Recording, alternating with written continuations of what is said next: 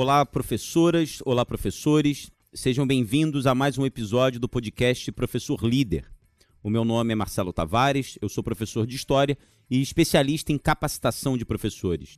Mais uma vez eu agradeço a audiência de todos vocês, eu me sinto privilegiado, eu me sinto muito orgulhoso de ouvir professores que dedicam parte do seu tempo para refletir junto comigo acerca das performances, estratégias, conceitos que envolvem essa que é a mais linda, mais brilhante de todas as profissões, que é o magistério. No último episódio, eu comentei com vocês que eu traria sempre que fosse possível é, alguns feedbacks de professores que são ouvintes do nosso podcast e que fizeram questão de entrar em contato comigo para criticar, para elogiar, para apresentar sugestões. Isso me alimenta muito, isso me impulsiona, me emociona e me confirma a ideia de que realmente esse tipo de iniciativa vale a pena e pode contribuir, pode ajudar muita gente. Eu trouxe para vocês hoje é, o relato bem rápido é, do professor Antônio Oliveira de Geografia e eu fiquei muito feliz com o que o Antônio falou e trouxe um pouquinho do relato dele para vocês. Olha só.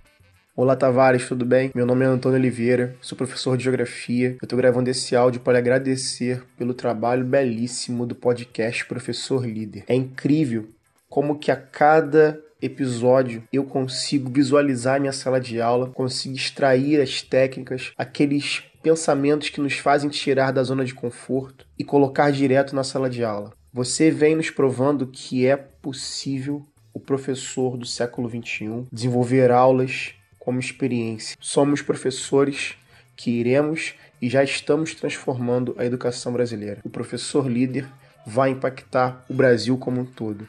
Forte abraço, muito obrigado. Obrigado, Antônio. Eu fico, repito, cara, muito, muito, muito emocionado e tenho a certeza de que esse é o grande objetivo dessa iniciativa. Todas as pessoas, toda a minha equipe, todo mundo que está envolvido nisso tem por objetivo maior exatamente o que você falou: é, motivação, engajamento, fazer com que professores que ouvem o nosso trabalho possam entrar em sala mais seguros, mais motivados e cientes de que escolheram a melhor das profissões. Então, por favor, façam como o Antônio. Entrem em contato comigo por WhatsApp, deixem mensagens. Se quiserem escrever, não tem problema nenhum, eu leio as mensagens de vocês. Através de áudios, como o Antônio fez, não há problema nenhum também. E sempre que possível eu faço menção a esses feedbacks aqui, tá? O nosso telefone ele está colocado aí na descrição do episódio, mas eu repito aqui, ele é 21, eu estou no Rio de Janeiro, 997005548. Eu estou esperando a participação de vocês.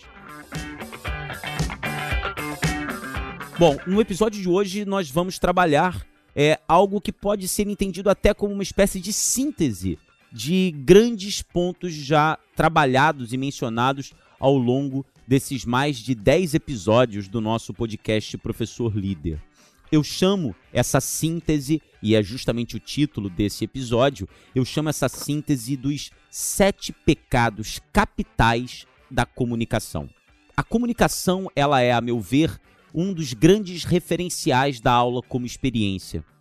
Um professor que sabe se comunicar e quando ele se comunica, ele utiliza cada poro do seu corpo, ele se comunica com as mãos, ele se comunica se movimentando e, obviamente, ele se comunica com a sua voz, com o seu discurso, ele se comunica com o seu olhar. A comunicação é o grande elemento de conexão.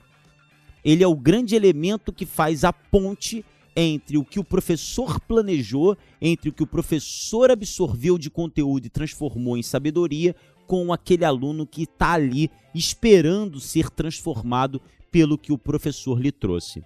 E como todos os aspectos que fazem referência ao magistério, a comunicação ela é muito difícil, ela é muito complexa, é muito difícil saber se comunicar. Mas, como tudo que ronda o magistério, e tudo que ronda o magistério é difícil, é difícil, mas é muito possível, com treino, com garra, com determinação, com perseverança e vontade de aprender. Então, ao contrário de falar do que é uma boa comunicação, que eu acho que isso já vem sendo é, espalhado ao longo dos episódios do nosso podcast, eu queria falar sobre os sete pecados capitais.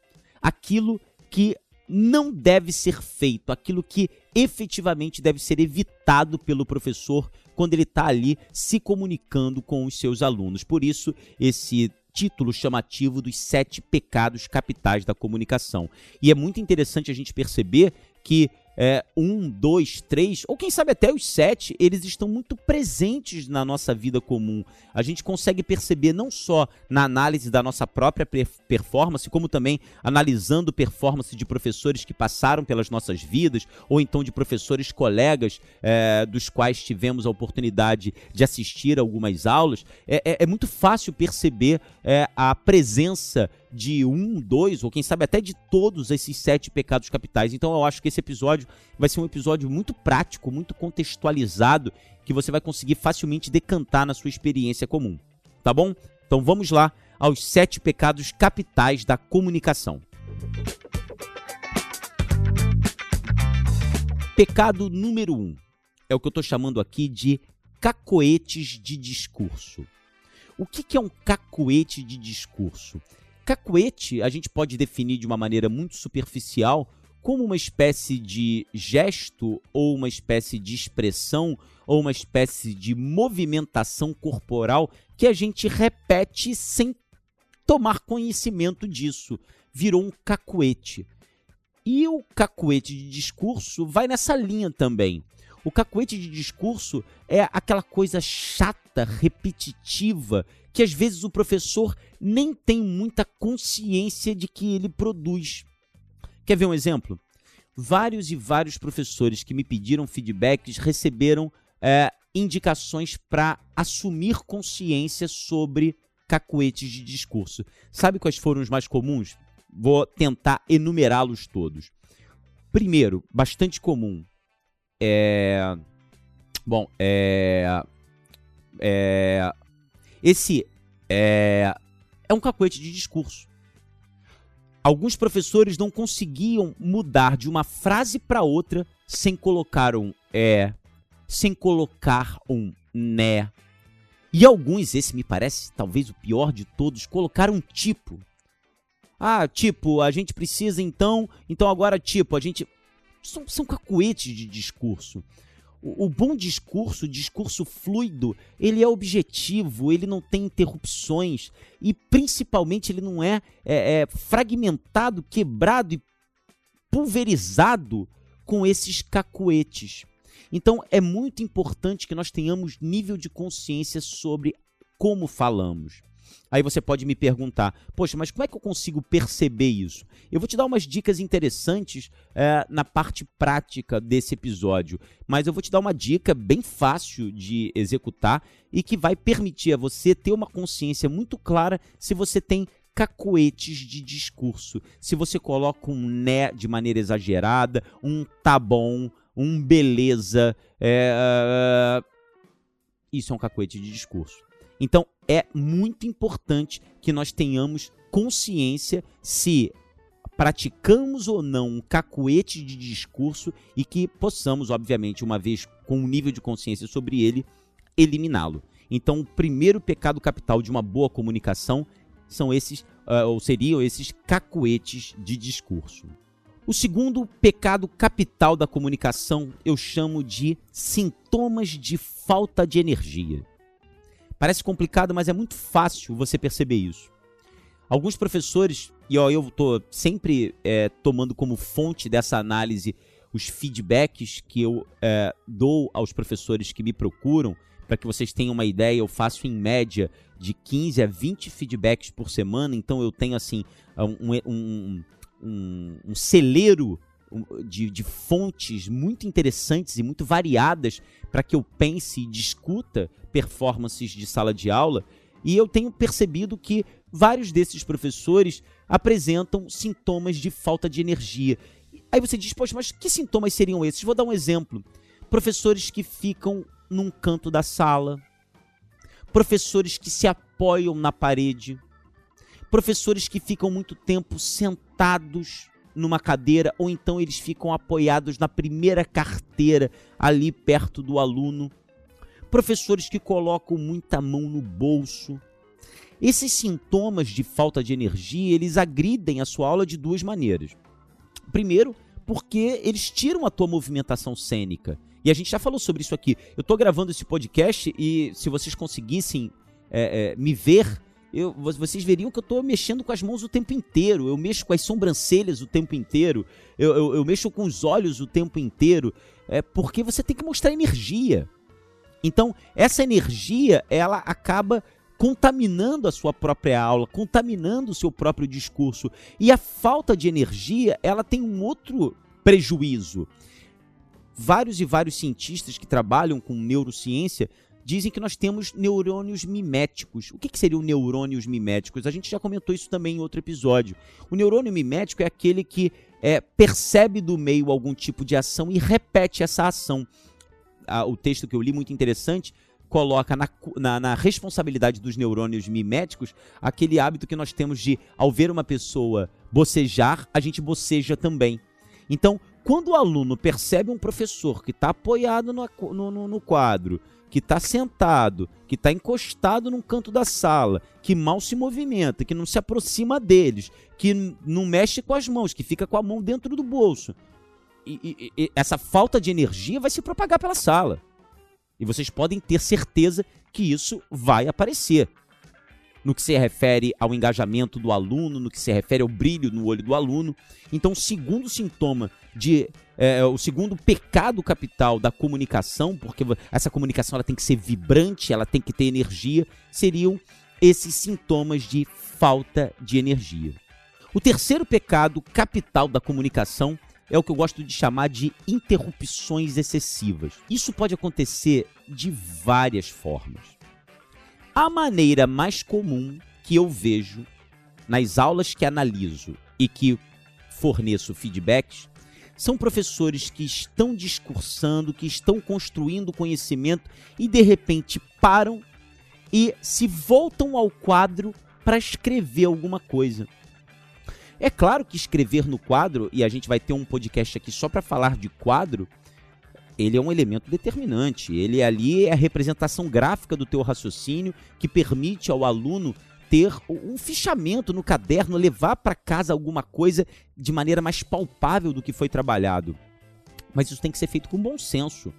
Então, é, eu lembro de uma professora que a cada conclusão ela ia ao quadro para escrever frases que é, é, sintetizavam essa conclusão. Então ela interrompia o discurso dela o tempo inteiro essas interrupções excessivas elas acabam comprometendo o próprio uh, fluxo da aula.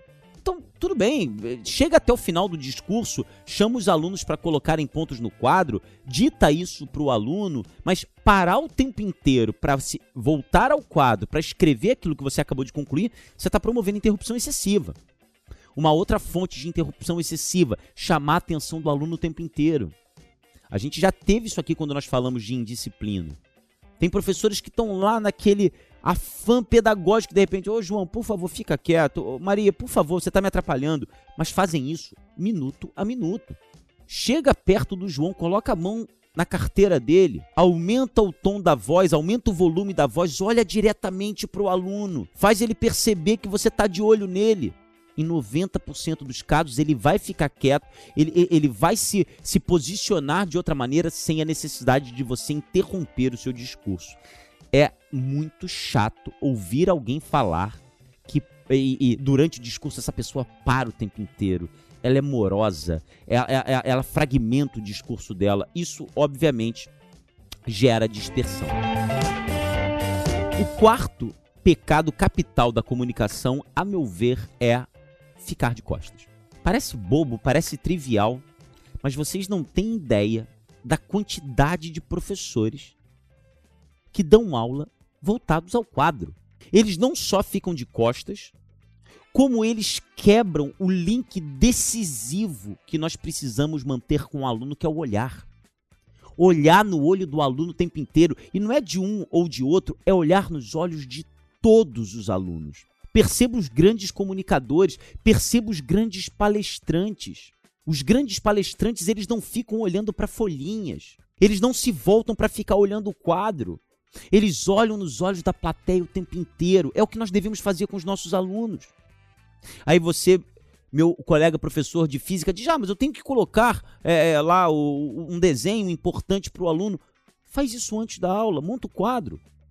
Ou então você prefere montar o quadro junto com o aluno? Perfeito, não existe regra para isso, mas assume uma postura lateralizada. É inevitável ficar de costas? Diminua o tempo. É inevitável ficar de, de costas? Converse com o aluno enquanto você está de costas. Não quebre o link com ele.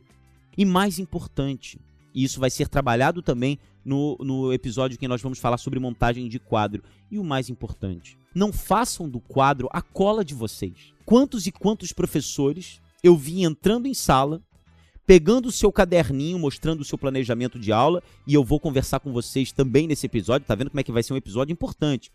É, eu sou contra, e eu vou apresentar os meus motivos. Eu sou contra professores que entram em sala com o seu caderninho e, olhando para o caderninho, colocam um ponto no quadro. Eu acho que isso atinge a sua credibilidade. Eu acho que a gente precisa também pensar na influência que a gente exerce sobre o aluno como alguém que tem aquele conhecimento trabalhado de forma a fazer com que ele já esteja na nossa cabeça, mas isso é um assunto para outro podcast. Mas aqueles professores que colocam a matéria no quadro e ao longo da aula ficam voltados ao quadro lendo o que escreveram. Qual o sentido disso? Qual o sentido de ficar virando de costas o tempo inteiro para ficar lendo o que você acabou de colocar no quadro que o aluno já copiou? O aluno não quer isso. Então, ficar de costas é, sem dúvida, um pecado capital da comunicação. O quinto pecado capital da comunicação, eu acho, aquelas perguntas ou objetivas demais ou perguntas que eu acho ingênuas demais. O que é uma pergunta objetiva demais? São perguntas cujas respostas são sim ou não. Eu faço uma provocação aqui a vocês. Todas as vezes que vocês estiverem dando aula e que vocês estiverem fazendo perguntas cujas respostas são sim ou não, saibam, essa é uma pergunta objetiva demais. Você não está fazendo o aluno pensar se é sim ou não tem uma resposta. Faz o aluno investigar. Lembra do episódio anterior. Faz o aluno se transformar num detetive. As perguntas não podem ser objetivas demais. Tem professores que fazem aula inteira. Ah, não sei o quê. Isso é sim ou não? Isso é sim ou não? Isso é sim ou não? Tá bom, é sim ou não. Eu vou sei lá, falar sim ou falar não, tem 50% de chance de acertar. Isso, é, isso é muito pouco. Mas pior do que perguntas objetivas demais são aquelas perguntas que eu até chamo isso de cacuete de discurso, tá? Mas eu chamo de perguntas ingênuas, que chegam a ser tolas. Vou dar o um exemplo clássico de pergunta ingênua, de pergunta tola. Nós estamos aqui falando de um podcast sobre magistério. Todos nós estamos hoje falando sobre é, velocidade média. Isso é um saco. Isso realmente quebra a imponência do teu discurso. Todas as vezes, e não há dúvidas, aula não é palestra. Aula é construção de conhecimento. Aulas que não geram perguntas, que não geram questões, que não geram debate entre os alunos. Aulas que não fazem alunos pensarem não são aulas como experiência. Tem que ter pergunta. Mas vamos planejar perguntas interessantes. Vamos fazer o aluno, usando uma expressão já antiga, quebrar a cuca. Vamos fazer o aluno pensar, vamos fazer o aluno investigar. Então, essas perguntas objetivas, e principalmente, pior de todas, essas perguntas ingênuas, tolas, que se aproximam muito de cacuetes de discurso, isso a gente tem que eliminar.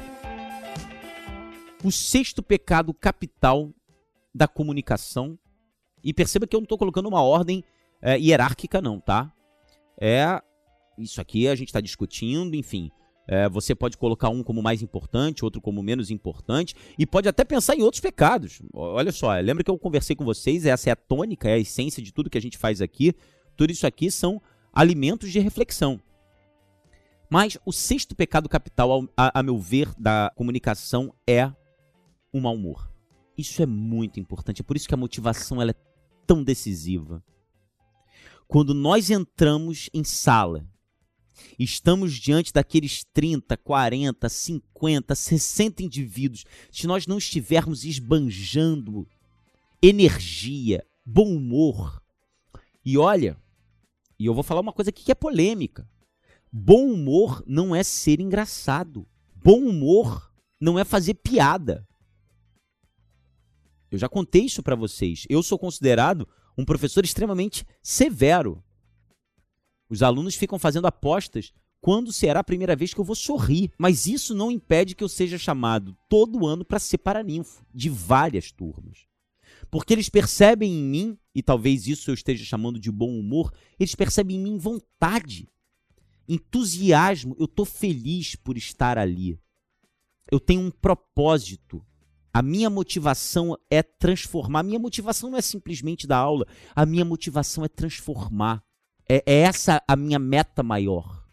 A minha motivação é que aquele aluno possa, daqui a 30 anos, quando ele estiver conversando com o filho dele, que ele lembre: caramba, isso quem me falou e que me fez tomar esse caminho foi aquele professor Marcelo Tavares. Essa é a minha motivação. Esse é o meu grande prêmio. Essa motivação de fazer o bem, essa motivação de transformar, de ajudar as pessoas. O dinheiro é consequência disso. E ele vem. E ele vem.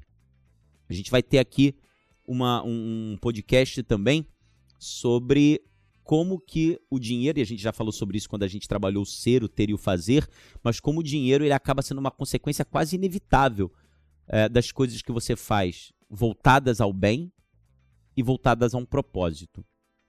E se você tem um propósito, se você não está ali simplesmente pensando na hora aula que você tem que dar para o dinheiro que vai cair no final do mês para que você passa, possa pagar uma determinada conta, você nunca vai entrar em sala de mau humor. Não importa a turma, quanto mais problemática a turma, maior é o desafio, mais você está ali para pensar estratégias para conseguir alcançar aquele aluno. É cansativo. Há momentos de falhas, há momentos que a gente sai de sala, caramba, eu, não foi legal. Poxa, me chateei. E, e que bom que é assim. Eu já falei isso com vocês, são as cicatrizes. Grandes professores têm um corpo marcado por cicatrizes. Então, o mau humor, a falta de vontade, a falta de brilho no olho. Esse é o sexto pecado capital da comunicação. E o sétimo pecado capital, esse eu acho que a gente não precisa é, discutir muito, a gente não precisa é, se preocupar muito com ele, porque ele já foi tema aqui de um podcast, quando a gente falou sobre conteúdo, é falta de conteúdo. É muito difícil ouvir isso. Mas pensa em quantos professores passaram pela vida de vocês e vocês olhavam enquanto alunos dizendo: Meu Deus do céu, o que, esse cara está fazendo aqui? Era aquele professor que você não entendia nada do que ele falava. Era aquele professor que você pensava assim: olha, assisti a aula desse cara e nada para mim é a mesma coisa. Não, não, aconteceu nada, não mudou nada. Você tem que ter alguma coisa para entregar. Não é uma coisa para vender, não. É uma coisa para entregar. Todas as vezes que eu ouvi grandes palestrantes, eles tinham algo a entregar. Algo para mexer com a plateia. Algo para fazer com que aquela plateia voltasse e dissesse: caramba, se esse cara der outra palestra, eu tenho que estar presente. Algo que fizesse a plateia voltar para casa e, e, ter necessidade de comentar com o marido, com a esposa, de, de comentar com o namorado, com a namorada, com os filhos. Cara, eu tenho que falar sobre o que eu ouvi, que eu tô com isso na cabeça. Isso é conteúdo. Plateias precisam ser alimentadas de conteúdo.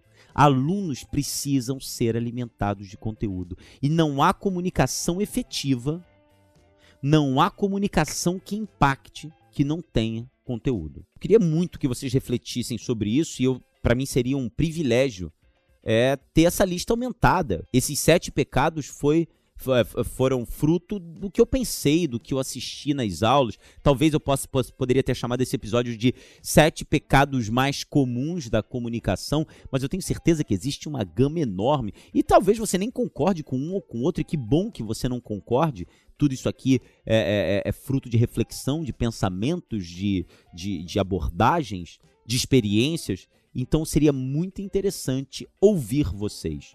Mais uma vez, é, reforço o convite que fiz na introdução desse episódio em relação à opinião de vocês, às discussões de vocês, à participação de vocês. Bom, diante disso, vamos à prática professor líder de hoje. A prática professor líder de hoje, ela obviamente está diretamente relacionada ao nível de consciência que você tem que ter sobre o seu discurso. E queridos, queridas, tenho certeza disso. O professor ele precisa romper essas quatro paredes que, de maneira ilusória, o protegem. Nós precisamos ser vistos por pessoas que possam falar da gente pra gente. Nós precisamos ouvir feedbacks. Então, a melhor maneira que você tem, ou as duas melhores maneiras que você tem, eu vou destrinchar em duas estratégias, é que você assista a você mesmo, a você mesma dando aula. E hoje em dia, isso é muito fácil. Você faz isso com o celular. Você pode levar uma câmera.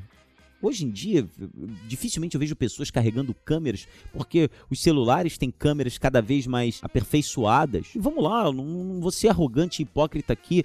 É, talvez você tenha um celular que nem câmera tenha. Mas eu tenho certeza que você conhece alguém que tenha.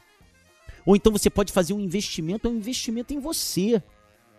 Você precisa se ver dando aula.